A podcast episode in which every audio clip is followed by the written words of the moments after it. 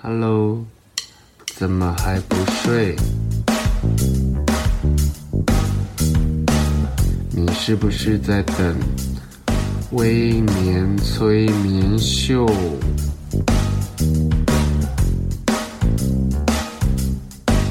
在还没有睡之前，赶快去帮我按个订阅。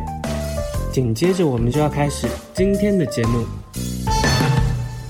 Hello，大家好，欢迎收听今天的微年催眠秀。最初认识阿飞，其实是被他的文字所打动，因为他的文字中总有一份中年男子的内敛与深情。早期他写感情刻画的，我觉得非常的细腻，因为就我的年纪，没想到那个年纪的男人也这么有情有义。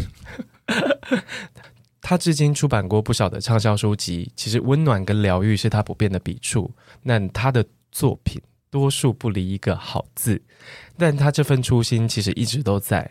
细心的读者一定会感受到这几年阿飞的作品格局慢慢的宽广，从早期他刻画他的生活点滴，刻画他的情感，到近期他想传达更深一层的生命议题，试着注入禅意跟哲理。今天难得邀请到传说级畅销作家阿飞，一定要帮听众好好探究他这些转变究竟从何而来。好，请飞哥自我介绍。我今天都会代称他为飞哥啦，因为他是我们出版社的大前辈。Okay. 大家好，我是阿飞。我一听到传说级就感觉很像骨灰级那种感觉。OK，我是阿飞。大家好，呃，非常开心能够来上未年催催眠秀，真的是非常开心。然后最近我的状况就是出了新书嘛，然后嗯，书名书名要打书，平凡就好，然后慢慢变好，然后请大家可以支持一下。然后我最近有个新计划，呃，除了新计划之外，我本身因为除了写作之外，我本身都有一直在工作嘛。然后毕竟呃，我不像威廉一样非常勇敢的离职了，还是还是有个工作在做。然后除了工作之外。呃，我现在有个呃新的计划，就是呃在做一个咨询换故事的一个一个新的计划。我希望透，因为我这这几年有在学习紫微斗数，那我希望透过这样的咨询，那因为平常很多人在网络上会问问我一些问题，然后我也没有办法好好的去回答人家。那我希望透过这一次的计划，然后呃跟能够帮大家解决一点问题，给人家一点方向，然后。再换来换故事的模式，然后让我的成为我下一本书的素材。我希望这样子能够让带给别人不同的一个感受，然后也希望能够帮助到更多的人。因为飞哥这几年学习紫微斗数，有在他个人脸书上面写嘛？哦，对，对啊。因为我我为什么会接触紫微斗数啊？呃，其实我对紫微斗数。其实没有说一开始我并没有想要特别想要学它，只是很多应该很年轻的时候，一个大哥哥曾经帮我算过紫微斗数，那时候就觉得啊，好神奇哦！他只要透知道我生那个出生年月日，然后还有生辰，他就知道我的某些事情，而且还还一语一一语都道中，我就觉得非常厉害。就这样子，就这样，我就没有什么特别的印象。然后直到因为呃前几年，我就突然觉得说。嗯，想要去学它，不知道为什么，就莫名的原因，都突然想要学习它。因为我觉得可能机缘到了，在我们我那个宗教的玄学玄学的那个术语，就是机缘已经到了。有可能，有可能，就是很多人会这样讲说：“哎，你可能是机缘到，是需要去学习这个东西。”其实我没有这么多玄学的感觉啦，我只是觉得，嗯，突然就是有一个想法，我就想学，那就去学它，然后就嗯学了嗯蛮多年的。然后就开始嗯，觉得嗯，可以试着用呃紫微斗数的来帮忙一些人，也是不错的方法。嗯，主要是助助人为为出发点嘛。对对对对。那其实跟你的书其实都很像哎、欸，就是所有的你的作品，包括飞哥现在所钻研的紫微斗数，其实都是出发点，都是一个善念。嗯，对，因为从以前的作品到现在，你的作品的书名很多都跟好，好好。嗯，就好变好、嗯、这个字有相关。嗯、那究竟这样的安排，其实有什么特殊来由吗？你喜欢、呃、还你你喜欢这个字？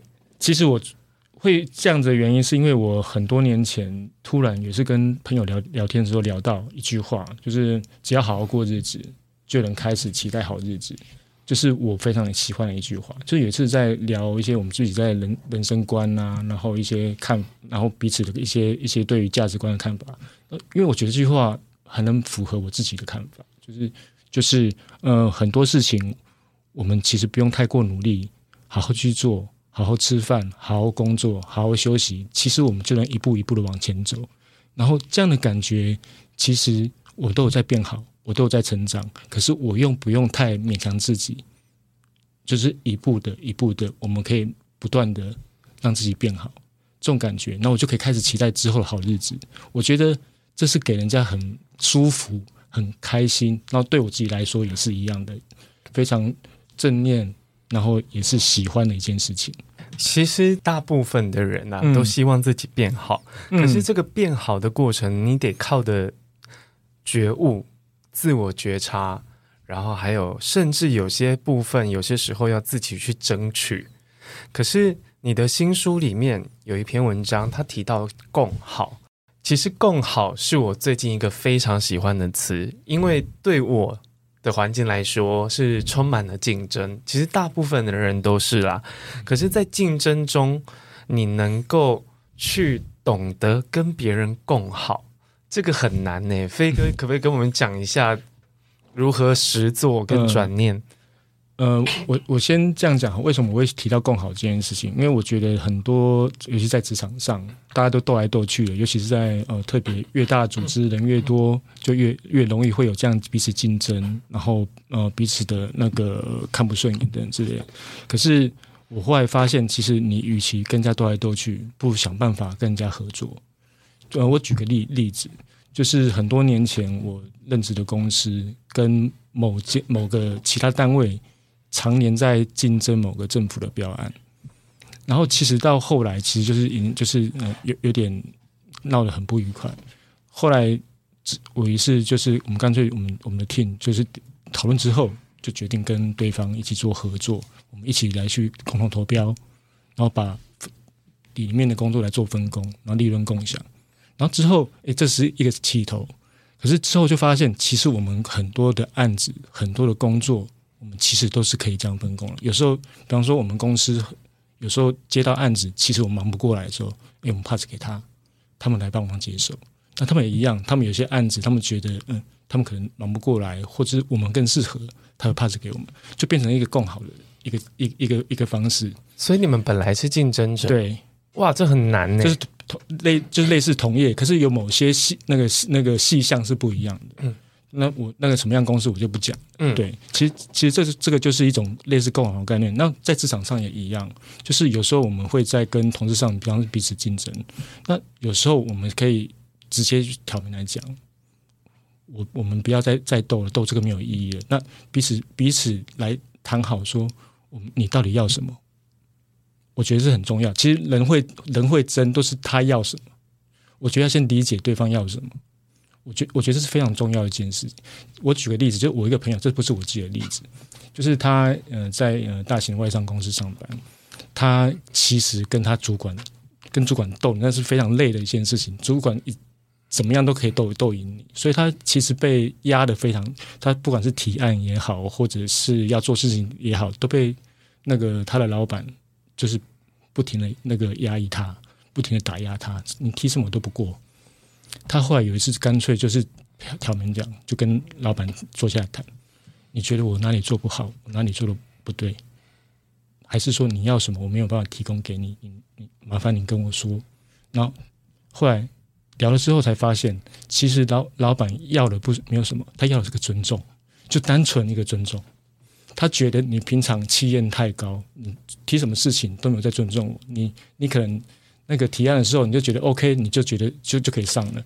可是有时候有些人，这是做人的一个一个技巧，就不管是你对资深员工，或是对的主管也好，有些事情你就算已经做好了，你还是可以问一下那个资深的资资深的员工，或者是那个你的你的老板，问他一下他的意见如何，然后综合一下，就算他提的不怎么样，你就把他把他的意见稍微把它综合到里面去，表示说里面也有他的他的功劳在里面。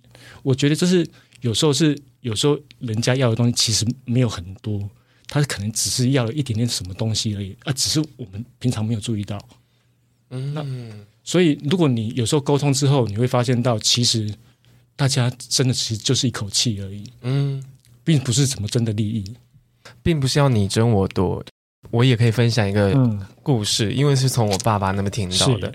有一天呢，我爸爸就跟我讲说：“啊，我其实我因为我是台南人嘛，因为早期，嗯、但是我爸爸早期确实是在我们家，确实是在北漂，爸妈是北漂上来工作的人。嗯、然后后来是因为呃觉得台北生存太不容易了，然后加上这里没有没有任何亲戚，没有任何朋友，然后他们说啊，我们家以前可能呃那时候我我妈妈还蛮会赚钱的，然后我爸爸就是也是做跟呃建筑营造有相关的。”然后他说，那时候我们本来留了一笔钱，然后当时考虑要在台北买房，嗯，或者是回台南创业，嗯，然后后来他们就选择回了故乡创业，但是当时他们要买的房就在呃天母那一带，然后我妈常会说，哇，那那边现在应该地价很高，当时如果有买那间房子的话，该有多好。然后我说，对啊，然后。他就会开始讲他们以前来台北工作，然后我爸住在小渔村里面。他说：“可是那个某某某，就是我们认识的一个亲戚的，反正也是住在我们那个老家那个渔村的附近。里面有个人，他说你记得那个谁吗？那个什么什么伯吗？我就说我好像有个印象。他说人家现在是天母的，就是包租公。嗯，然后我说啊。”为什么？他说，因为他们同时到台北来打拼，然后他当时他跟他老婆是在帮美军，就是美军那时候在阳明山有宿舍，对不对？嗯、他说他们是包了所有的美军的清洁，就是宿舍清洁。他们他们是算是人清洁公司，他们那时候也不能算公司，嗯、他们就是帮人家打扫的。嗯、他说啊，他就用台语说，他他就是帮人家变扫。嗯，可是他说他居然这样子默默的接了。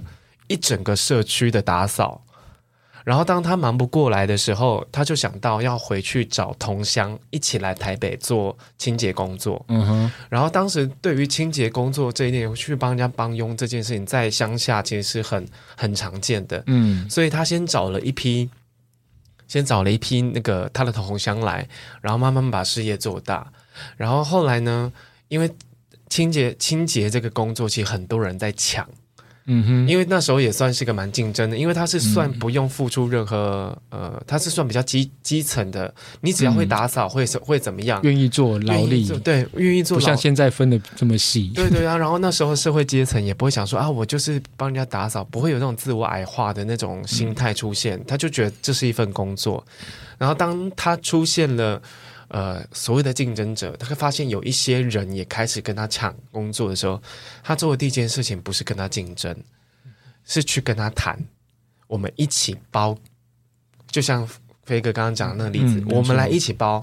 嗯，然后结果他美军宿舍在阳明山就一个一个社区，嗯，他们做到几乎半片都是他们那一群人在帮忙打扫，所以他把所有的那些赚的钱。全部都拿去买山脚下的房子，因为那时候他说天母山脚下的房子其实没不太值钱，嗯，应该说不能说不值钱呐、啊，而是没有像现在这么值钱。他说好像一百万就可以买一个洞透天的寒地，嗯、我说爸，你现在一百万可能买一间厕所吧。然后他说对啊，人家就是会做生意，可是他做生意的秘诀就是，他说他这个人。从小到大就是有有好的，他一定跟大家说一起来。嗯、他说他这个，他说他们那是他同一辈的，他就讲他他的名字。他说他这个人哦不聪明，然后也没有什么生意头脑，但是他事业做这么大，是因为他从小到大都懂得分享。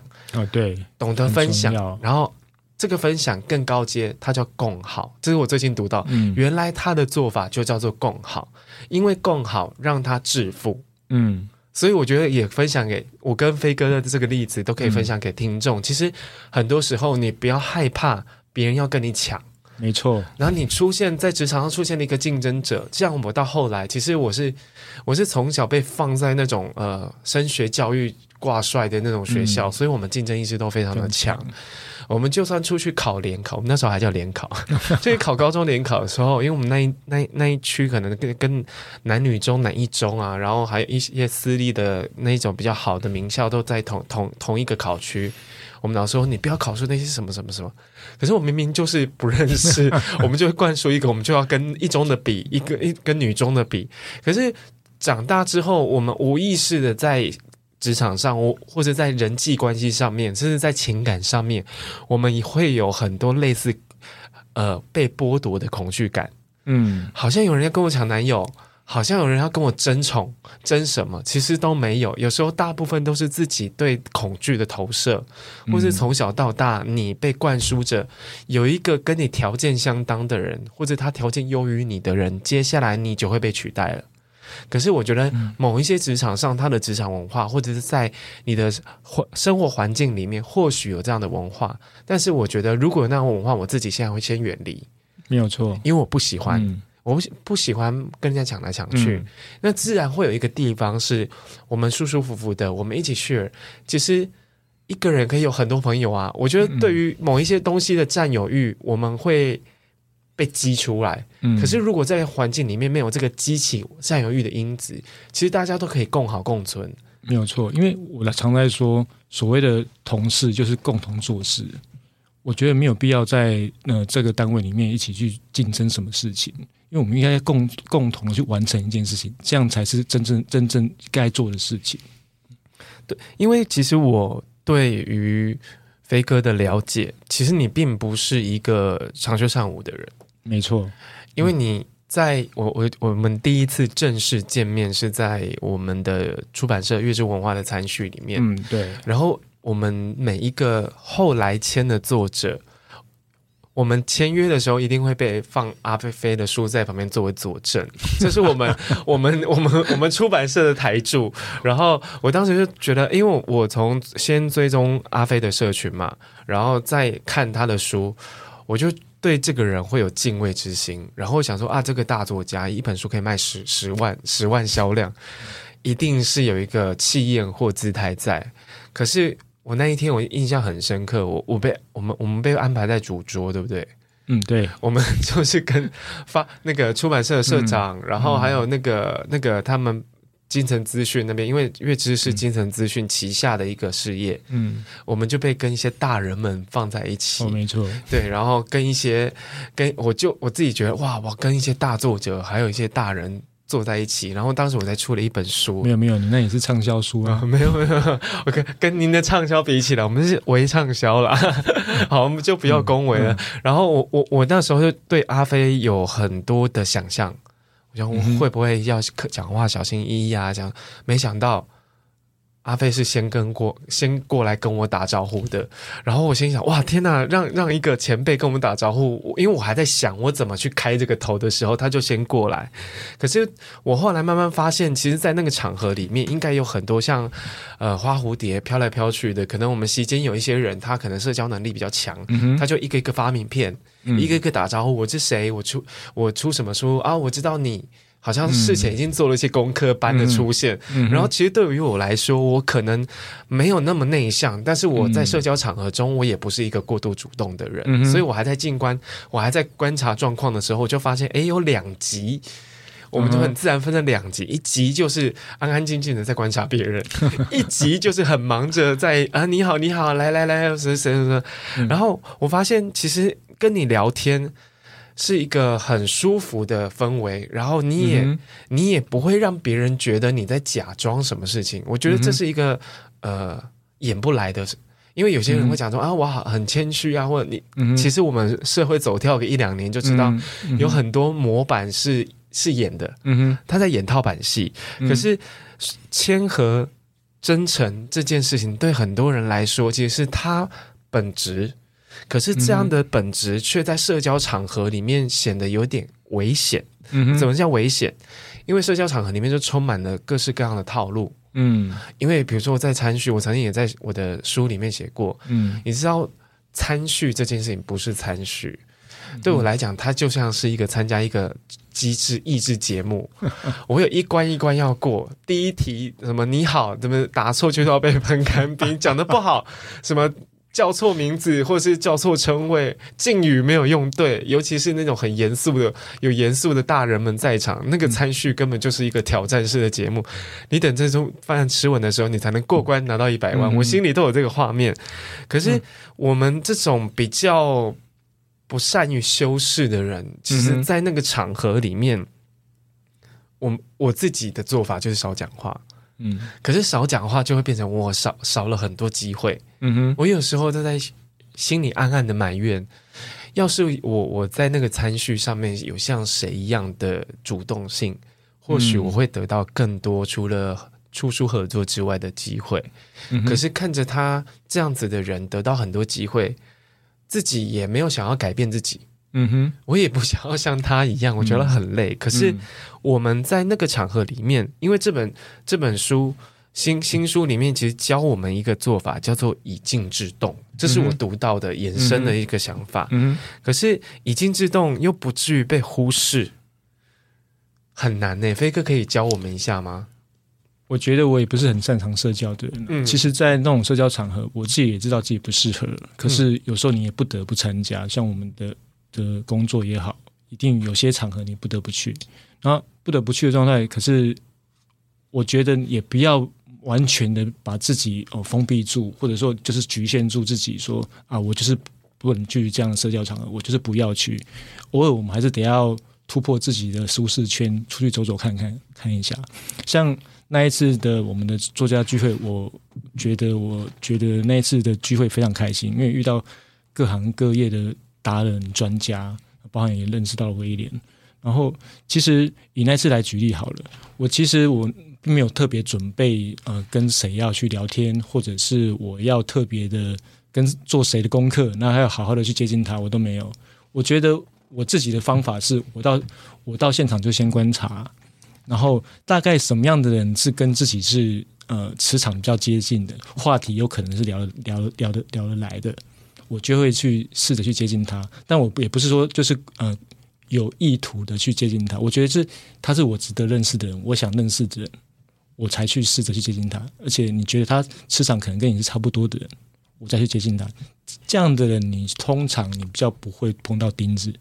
然后另外就是你所谓的观察，就是你可以先聊聊一聊他可能感兴趣的东西。我觉得很多时候我们所谓的聊天这这个话题，我们是用问的。不是不是说一定要我们来主导这个话题，我们可以听听他，也许说啊，这呃，他这个人他喜欢呃流行的事物，他可能嗯比较懂包包，那可以问他一下，哎，我最近想要送礼给谁谁谁，我不晓得要说挑嗯、香奈儿的包包，大概是什么样比较你觉得比较适合这个价位的，然后也比较可以送礼的，那他可能很高兴，你会问他像这样的这样的题目，他就可以开始从这个。话题开始就可以延伸到另外的话题去，我觉得这是一个开头，先知道大家大家可能喜欢什么东西，然后他可能知道什么样的讯息，然后你可以去问他。像那天呃有呃一个禅学不是禅学的那个呃冥想的老师，他在现场，那我就是当然就要要试着，因为我自己也有在做冥想，我就想要了解冥想的事情，我就可以跟他聊冥想的事情。我觉得就是透过对方的专业也好，或对方的兴趣也好，我们可以多多去聊。让对方去去发表，因为我觉得很多事情是给别人当主角，别人会很开心。当我们这些事情不是我们我们的专业的时候，当然最好是这些事情我们自己也可以聊上一两句，这样一搭一唱的，我觉得这样的话题比较可以延续下去。我相信威廉也是这方面的顾中好手。因为我的个性其实是呃，大家会误会我很活泼、很外向。嗯、可是我是在熟悉的环境里面，我很自在的时候，我就会极度外向。嗯、可是我出社会后，或者甚至进入媒体圈后，我看过太多那种吃，应该说我吃过很多官饭。官饭就是你在那个场合中不许食言的那种那种聚会，或者我们很常参加呃所谓的可能时尚派对。可是，在那个派对里面，有很多潜规则是你必须要去懂的。嗯，可是像我们这种职场小白，我或者是社交小白、社会小白，我们得自己去碰到问题，踩雷了，我们才知道这样是不可以的。但在书中，我读到一句话，在飞哥的书里面，这一本书里面叫做“平凡就好，然后慢慢变好”。他其实有一段话我很喜欢，他叫做“不急着踏出舒适圈，而是慢慢扩大舒适圈”。嗯。因为像阿飞刚刚讲的那个例子，他在我们那个餐序上面，他先找有共鸣或共同共同喜好的人。嗯，不不晓得大家有没有看过小叮当、哆啦 A 梦？他们是有一集是要找那个黄金，有那个金属探测器，嗯、那个一两只铁棒，大家都知道那个那个都都市传说是不是可以找到那个有一个共鸣，就是知道那边有黄金。我每次在社交场合就会先拿那两只出来。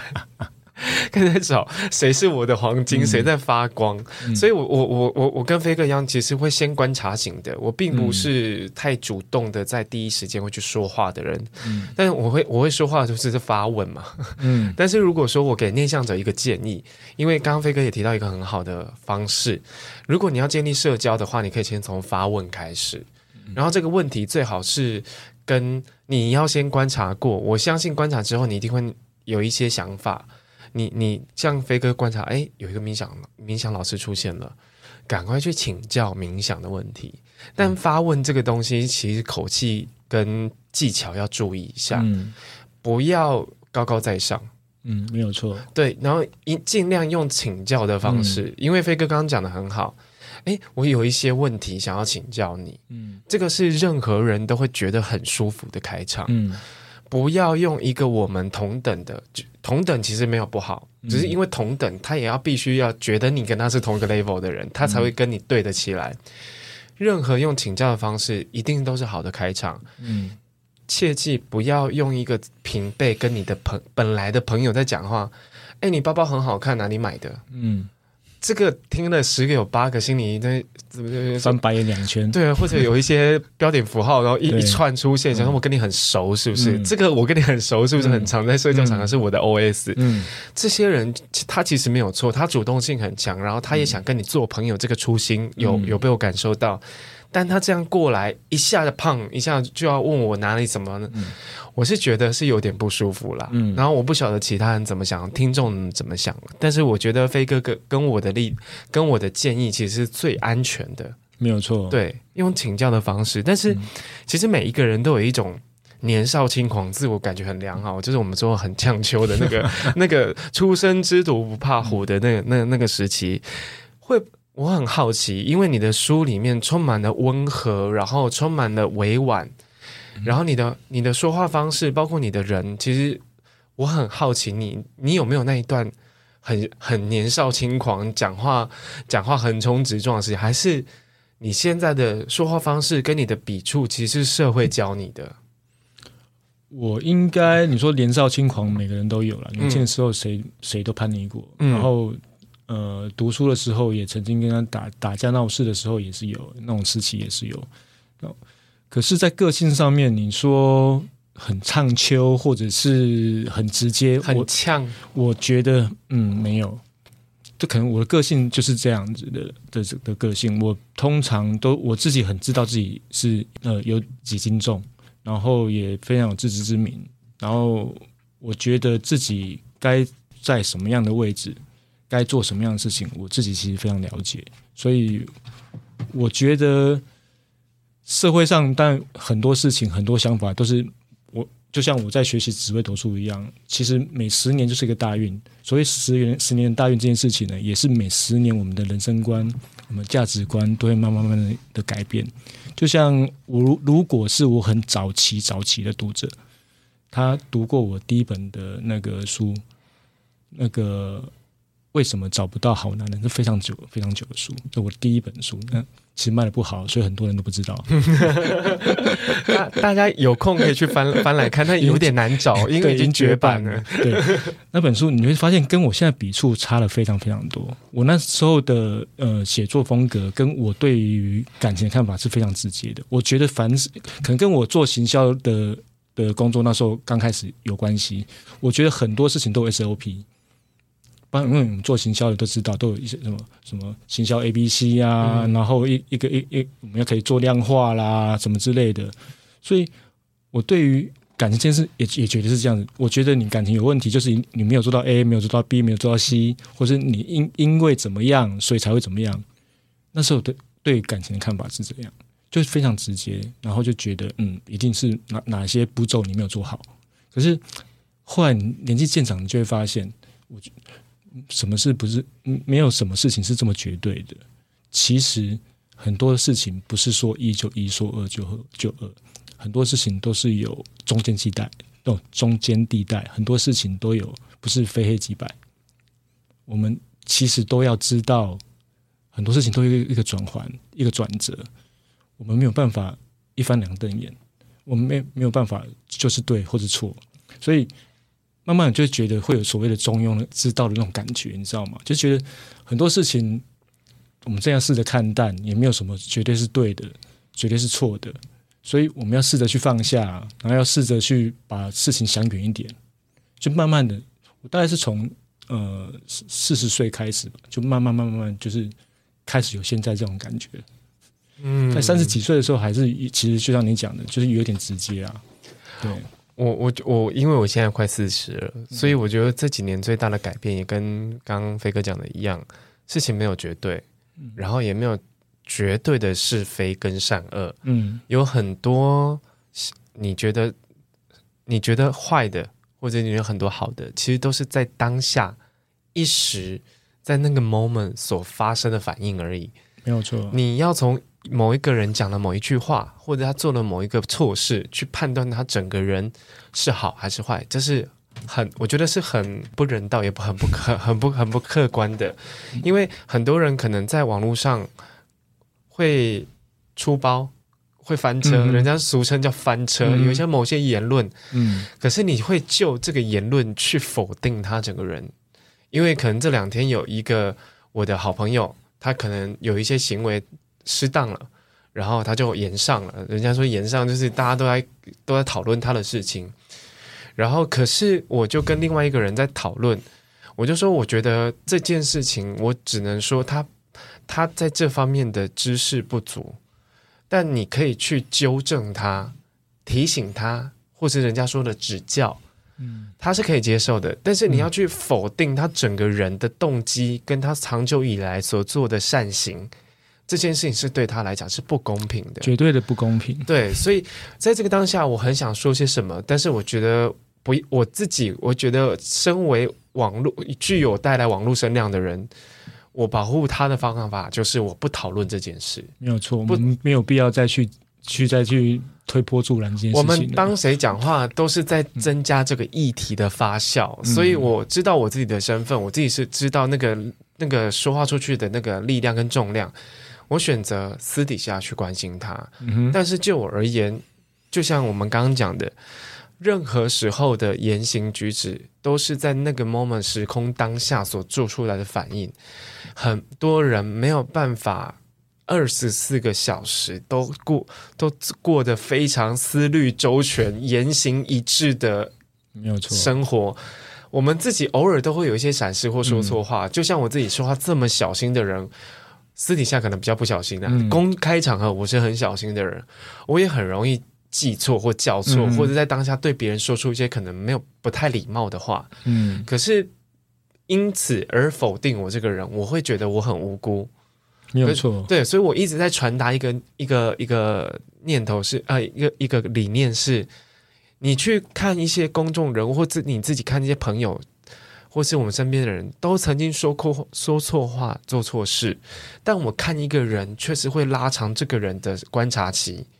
不会因为一件事情而去否定他，除非他在这一件事情上面已经到达不可理喻跟不可沟通的地步了，他就是坏，或者是他就是这么邪恶，或者是刻薄，或者我才会去远离这个人。嗯哼，因为对对我来说，你花时间去讨论他、指正他，他又不改，你在浪费自己的时间，你在做无谓的情绪消耗。对，所以呃。换个角度来讲，你也在增加他的压力，我们在为难彼此，那就算了吧。对，对啊。但我刚刚刚飞哥也有讲到一个，就是我觉得内向者的社交，在一个场合里面，很多人不是选择逃避，就是选择勉强自己。嗯，刚刚上半段的节目，我们告诉你一个很好的生存方式跟应对之道。那我们现在休息一下，下段节目我们聊聊，在职场上会吵的人才有糖吃吗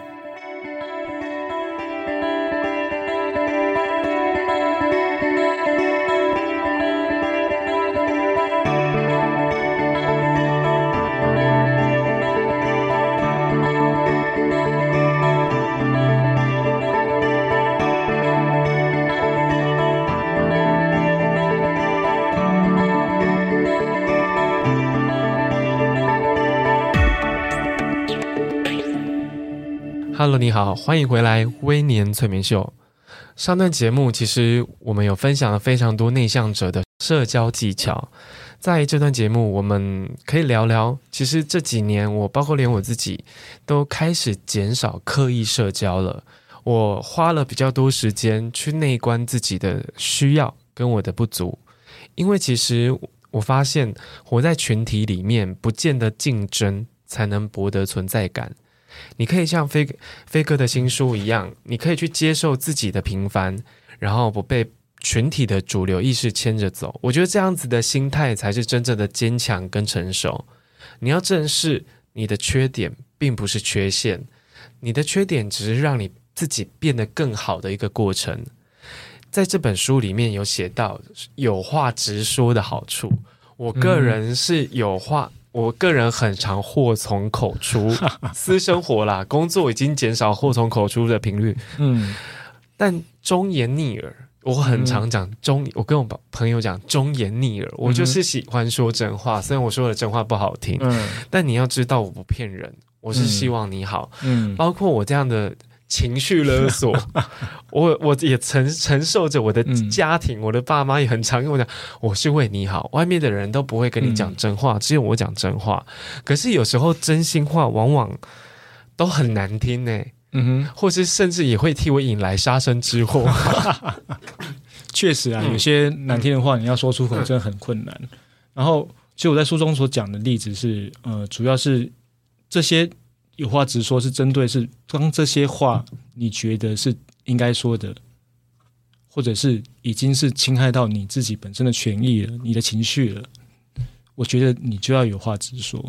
首先就是，比方说，有人要要求你做什么，不是你本职该做的事情。有些有些人就像您说的情绪勒索。我觉得这些感受，就像我们刚刚节目前我们在聊天的时候，威廉有分享他自己的心路历程，就是很多时候我们会压抑住自己的感受。或者是说你不好意思，会怕会影响两个人的关系，嗯，然后你就不敢说出口。可是实际上，或许不是我们想象这样子的情形情形，反而你应该要把你自己的感受，比方说，有些人会叫你说：“哎，我最近最近有个工作很多，很很忙，很忙，拜托帮我一下，然后今天帮我加班一下，帮我一起做完。”可是你手上自己有工作要做，你没有办法。你没办法有余力去帮再帮助他，那你有些人就选择硬吞，好吧？就为了为了为了那个不要影响彼此的关系，就就选择继续做下去，就选择答应他，或者是说，你就有些人就直接讲我不要啊，我为什么要帮你做？这样这样子就会觉得会破坏感情，会该怎么说？会绝对会，我不只是会而已，绝对会，因为不晓得该怎么去说出自己不想要，对。我觉得你可以直接清楚的表达你自己的感受，比方说，你可以跟他讲说，不好意思，我自己手上也很多工作要做，这是实际状况，你没有骗他。如果我今天我我这两天可能会忙完，那我如果这两天忙完之后，我来再来开始帮你，你觉得可以吗？你可以告诉他解决方案，我可以帮你，可是我是在后天或者是明天我有空，我可以来帮你这件事情，我不是不帮你。这样的这样子，比方说他真的是有急迫性，那他就可以就可以去找别人有替代方案。他如果不是真的有急迫性，那他可以等到明天后天你真的有空的时候再来解决。我觉得这是一个提供呃软性的拒绝，也提供解决那一个一个他选择方案的方式。这是而且也是没有骗他，是实际上你有这样的情形，或者你单纯就是讨厌你他这个人，你就是不想帮他，怎么办呢？我觉得你就跟他讲说。不好意思，我我真的很多事情我也没办法做做到让老板满意。我相相对的，我可能做做的事情也没办法做到让你满意。我觉得可以用委婉的方方法让他讲说，我我的可能能力不足啊，我可能做不到你你想做的做做的那个那一个要的成果啊。所以我觉得可以用一个委婉的方式让他碰那个软钉子，然后也表达你就是有点不想帮他做事情。我觉得最最健康的方式，其实刚刚飞哥有讲两个例子，我觉得都很好，也非常的实用。但像我们这种小剧场很多的人，嗯、已经会在内心已经有无数次的沙盘推演，我该怎么去讲这个话会比较好？嗯，然后我从飞哥例子归纳出一个大重点：第一个，你先要察觉自己的真实的声音，没有错。对，这个这个步骤叫做说实话。嗯，然后但是这个实话是需要经过安排的，你在脑内的剧场不要有那种虚，我们很常说。虚拟对话，就是你预设一个阿飞可能会有什么反应，嗯、你千万不要预设别人会有什么反应，嗯、这是你永远都不会猜到的事情。嗯、就算你即便跟他再熟，嗯、你终究不是他，所以你的脑内剧场呢，必须要替你的实话做一个铺陈跟安排。嗯、你就是有点像是编剧的角色，你先想一个自、嗯、自己的台词，你想你自己要怎么讲就好了。嗯、那两个方法，第一个。你要替自己的说出去的话留余地，嗯哼，呃，不，虽然我很讨厌讲话暧昧不清的人，嗯，但是你说了实话之后呢，你不要把话说的很死，嗯，这个实话是传达你现在的处境，没有错，但你不要为这个处境去下任何注解。嗯，我现在就是很忙，所以没空理你。后面那一句就不要讲了，嗯、这个就是注为了，嗯，前面是处境，后面是注解，嗯，嗯，所以这个就是说话的技巧。你已经传达了说实话，你没有欺骗他，我就是很忙。嗯、再来一个很重要，飞哥有刚刚讲到，请你要懂得示弱。嗯哼，哦，我很忙，我真的快快快来不及了。至少你的脸，嗯，你的口气。要让他觉得我舍不得再为难你了，嗯，这个是我觉得在人际上我自己蛮常用的一个招数。嗯、你你很为难，你很弱，然后你真的快忙不过来，你很痛苦。其实这也是你自己的感觉，嗯。可是你就不要在这个时候选择逞强，嗯。你也不要选择强硬，嗯，因为你只会换来他下一次不愿意再跟你合作。对，好，我不会再麻烦你了，嗯。但我也不会有好事，也不会再分享给你了。嗯职场上很多这种人，没有错。无形中，你的你的实话，就像我早期的我，可能偶尔现在的我，你的杀身之祸是这样来的。嗯、对啊。另外还有就是，有些人在职场上，你会觉得说，你有他可能有某些的做法不对，或者是你觉得他该改进的地方，我觉得我们也要试着要去好好的怎么讲？嗯，我觉得我们应该要试着让。话语用好的方向去讲，什么叫做好的方向去去讲？正面正面的方向去讲，就说其实你这件事情做的其实蛮好的，可是我觉得呢，如果你该怎么样怎么样做，我觉得会更好。你先把糖先给他吃口糖，对，再给他喂一口药，对，就是你不要直接说他不好，嗯，应该是说他其实你做的还不错，嗯，只是如果什么地方稍微改一下，哇，不得了哦。我觉得用用这样的方法来去。呃，指教，嗯，会会更好一点，嗯嗯，因为我觉得指教也是门学问。因为有时候我们我自己这种人很容易看不过去很多事情，嗯，然后又当你在公司是管理阶层的时候，嗯，指教别人变成是你的工作了。嗯哼，可是有些人他就是很讨厌别人指使他或教他什么事情，嗯，会让他显得很笨。嗯，然后这种是在不管是在人际上或职场上，其实切记都不要要。不要有太多的阶级高低之分的口气出现。嗯嗯、阿飞刚刚做了一个很好的示范，其实这就是我们所所说的，其实忠言不见得一定要逆耳，嗯，它其实可以很顺耳，嗯，然后也其实时机跟口气这些其实都稍作调整，其实就不会让你像我一样，嗯、其实你本来的好意，或是你分内的工作。主管本来就应该要这样子，可是为什么有些主管会这么讨人厌？有些朋友虽然我我知道你很有成就，嗯、我知道你在某一个部分是很优秀的，可是你在跟我沟通这些部分的时候，你不要显得我很低落，那我很我我很低下而显自己高高在上这种感觉。对，可是他是无意间的。嗯、我有发现很多人他是无意间的，他讲话就是这样子。可是讲话就是这样子，他就换来就是背后的耳语。嗯哼，慢慢的疏远，然后最后这些人在无辜的说：“我没有做错什么啊，嗯，我也没有说真话，我也没有刻意要攻击谁，为什么会被讨厌？”嗯，我觉得很大的原因就是。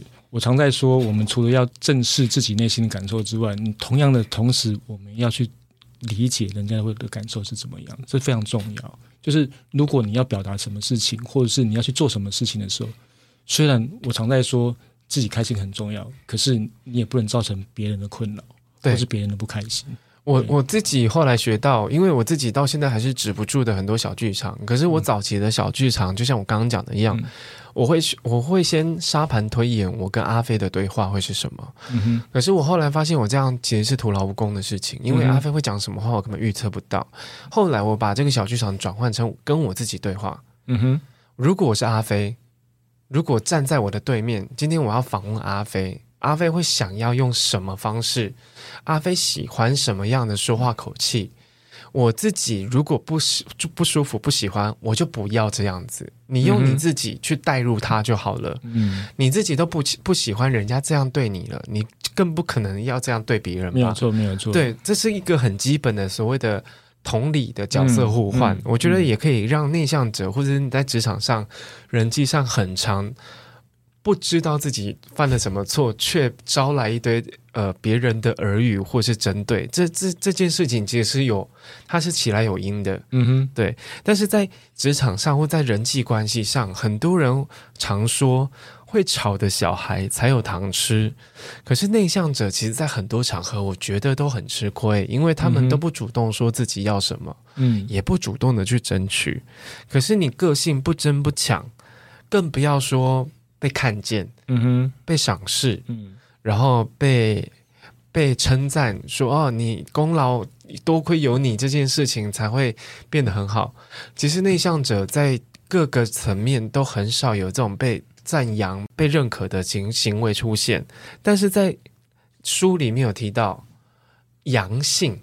不是狼性哦，人家不是不是不是快塞 快塞阳性的阳性，是是羊羊妹妹的羊，是动物的羊。阳性的人如何在狼群里面生存？我觉得，呃，我在书中有几个比喻嘛，就是大家都在说狼性很好，嗯，我不能说它不好，我觉得什么样的个性都有它好的一面跟不好的一面，然后事实上。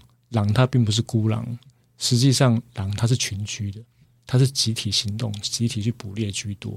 他们其实知道要一起行动才是真正有有效率的方法，所以狼未必一定就就是要去竞争。所以同样的，羊也未必就是要温驯。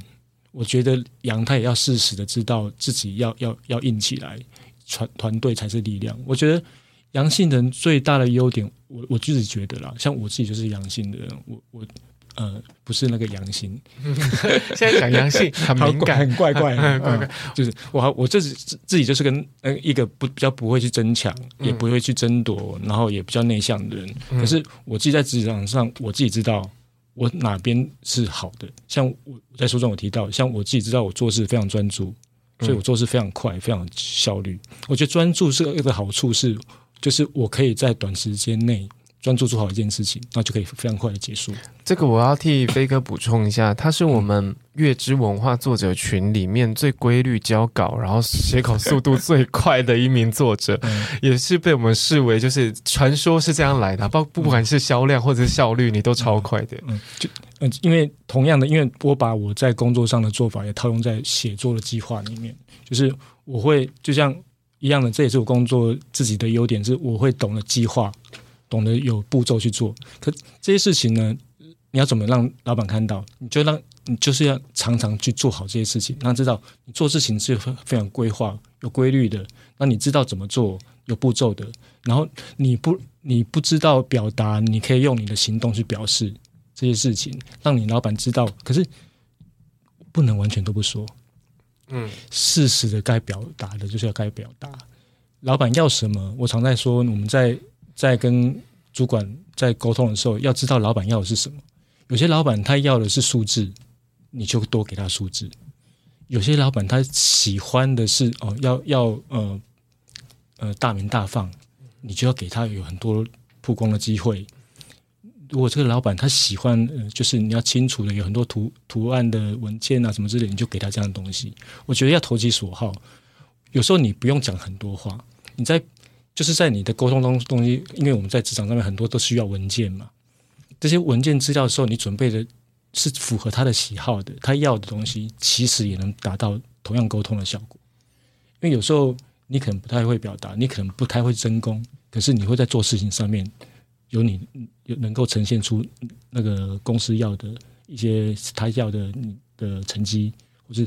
他要的一些一些你要的表现，我觉得稳定 稳定的实力输出已经是最好的存在感了。但是你很多我我相信很多人在职场上或者在人际关系上面，很常有人你会被你嗯你会很委屈的说，我就是一直帮他把这件事情做好，所以他才会没有感觉。嗯哼，对，所以像飞哥刚刚讲的，你要适时的提醒他，嗯哼，这是。我帮你做的，没，或者我这是我花心思的，嗯，这是我我一直都很努力的，嗯，你再怎么内向，你也要好好的提，适当的提醒对方，你你并不是，并不是呃理所当然的，理所对，这这一切，嗯、你这你得到这一切，并不是理所当然的，嗯，因为内向者其实很很很怕自己。的付出没有被看到，再加上对方无视他，嗯哼，视为理所当然，你就是会做好啊，所以亮点都在别人的身上，嗯，那内向者当然渴望的在人际上面，在职场上得到亮，得到关注，好了，嗯、得到他们不需要被太多人注意到，但是你要记得，是他才有现在的你。嗯我觉得这一点很重要，但你的书从某一个时期开始，我有观察，可能更早期的书，绝版书我我没有看到，我就在月之月从跟月之合作开始的书，其实我都有去看。你在书里面很常提醒读者，你要放慢脚步，放慢速度生活。但我自己呀，速度一慢就很难去完成很多事。嗯哼，因为。我们会想做很多事，是因为我们对很多面向都有欲望。比如说，我同时想吃东西，又想听什么，又想又想得到什么，又又想要做什么。这也是我今年写在我的那个心灵感言里面。我就说，我不想要再一心多用，同时做很多事情了。这是我我跟飞哥有同样的共感，是我发现放慢速度是专注的最好方式。嗯哼，对，一旦专注，你可以把一件事情做好。这是一件，这是一件对我这个时间、这个年纪来说，这是一件很难得的事情。因为我很常就是之前节目有提到，同时做很多事情，很多事情都是做到做好做完而已。嗯哼，我没有做好它，然后也自己也记不得，很长长太多事情在同时跑了。但是所谓的减法人生，我我大概进入三十五岁过后就开始进，呃，三十岁过后开始进行人际减法。三十五岁过后开始进呃进行欲望减法，可是你为了阿飞为了更好的生活，你自己呢？我很想了解你的减法从几岁开始，然后你最先舍去哪些部分？我应该意识到自己需要呃。有所取舍，人生有所取舍的时候，应该就三十几岁的开始，嗯，嗯，尤其是在人际关系上面特别明显，嗯嗯，我觉得就会开始知道，呃，有些人你其实不用太太常往来，嗯，所以减少人际关系，尤其尤其是那些不重要的人，是我优先优先会取舍掉的，因为发现这些人会浪费你的时间，这些人会浪浪费你的心力，我觉得这些时间我可以用到其他更好的地方，因为。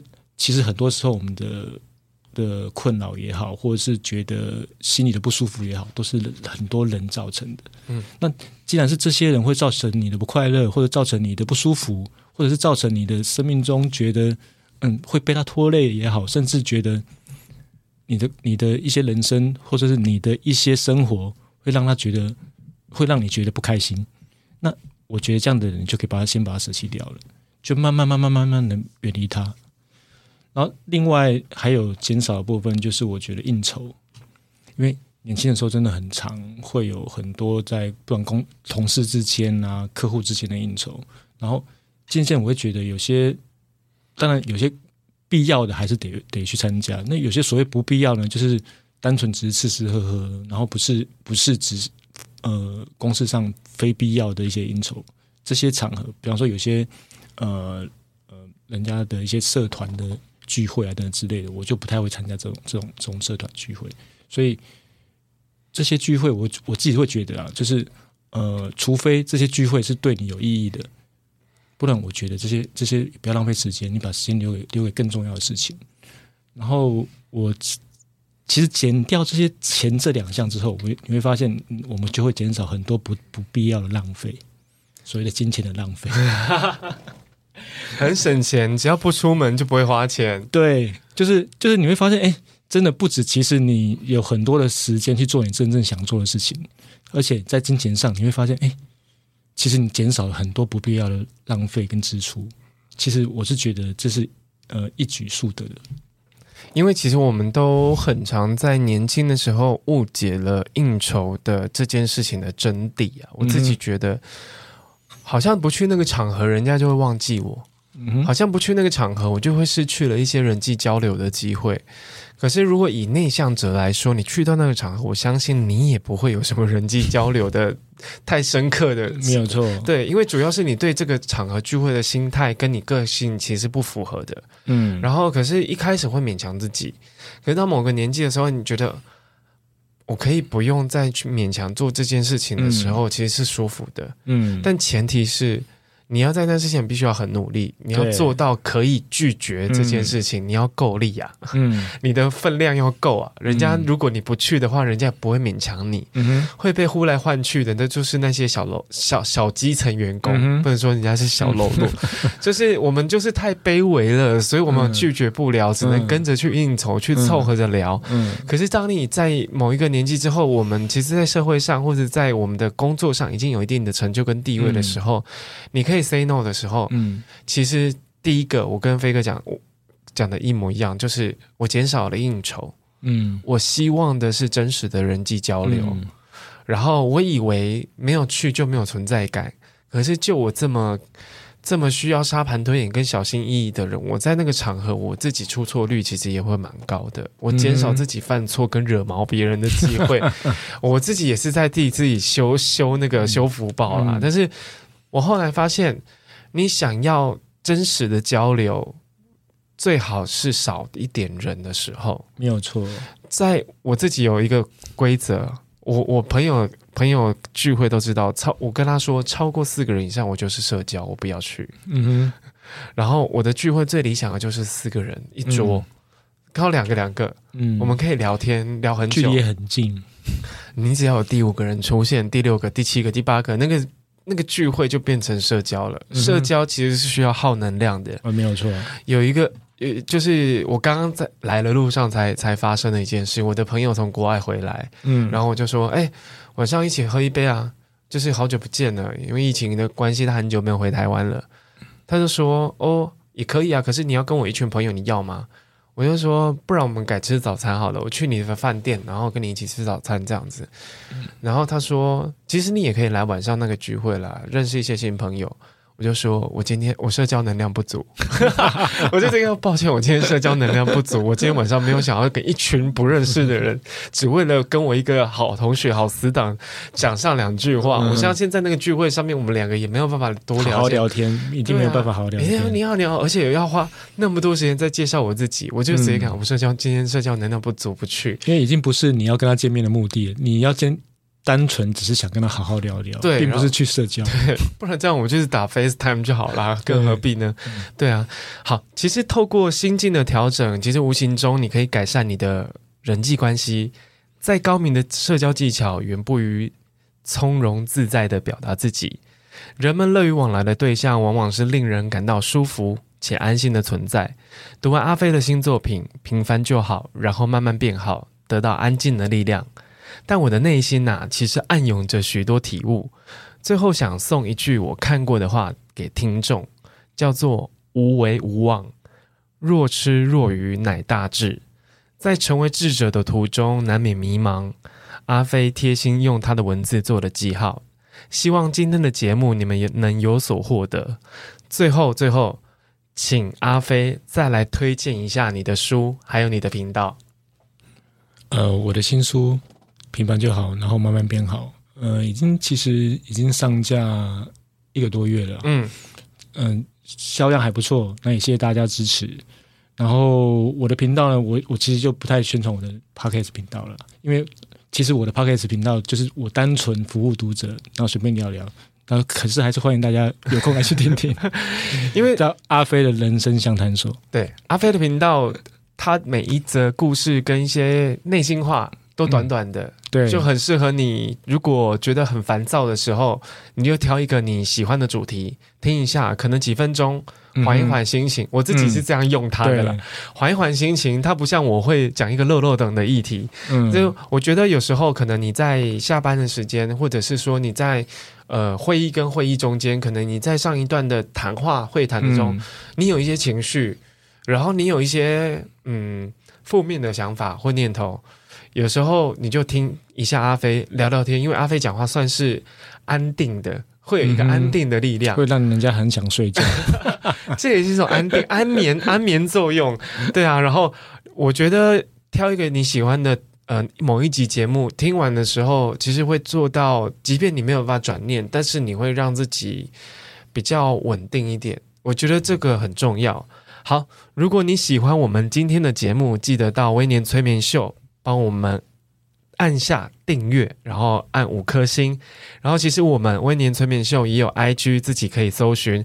如果你想要问阿飞什么问题，你也可以直接私讯给他。然后，他现在有一个活动，你们一定要参加，一定要想办法参加，因为报名的人应该不少吧？非常踊跃。对对对，就是他利用紫微斗数来帮你看你的人生故事，然后他也想听听他的。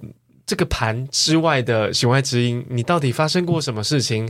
他希望用这样的题材去累积成他新的作品。嗯、哦，对对，好，今天节目就到此为止，谢谢阿飞，谢谢威廉，谢谢大家，好，拜拜，拜拜。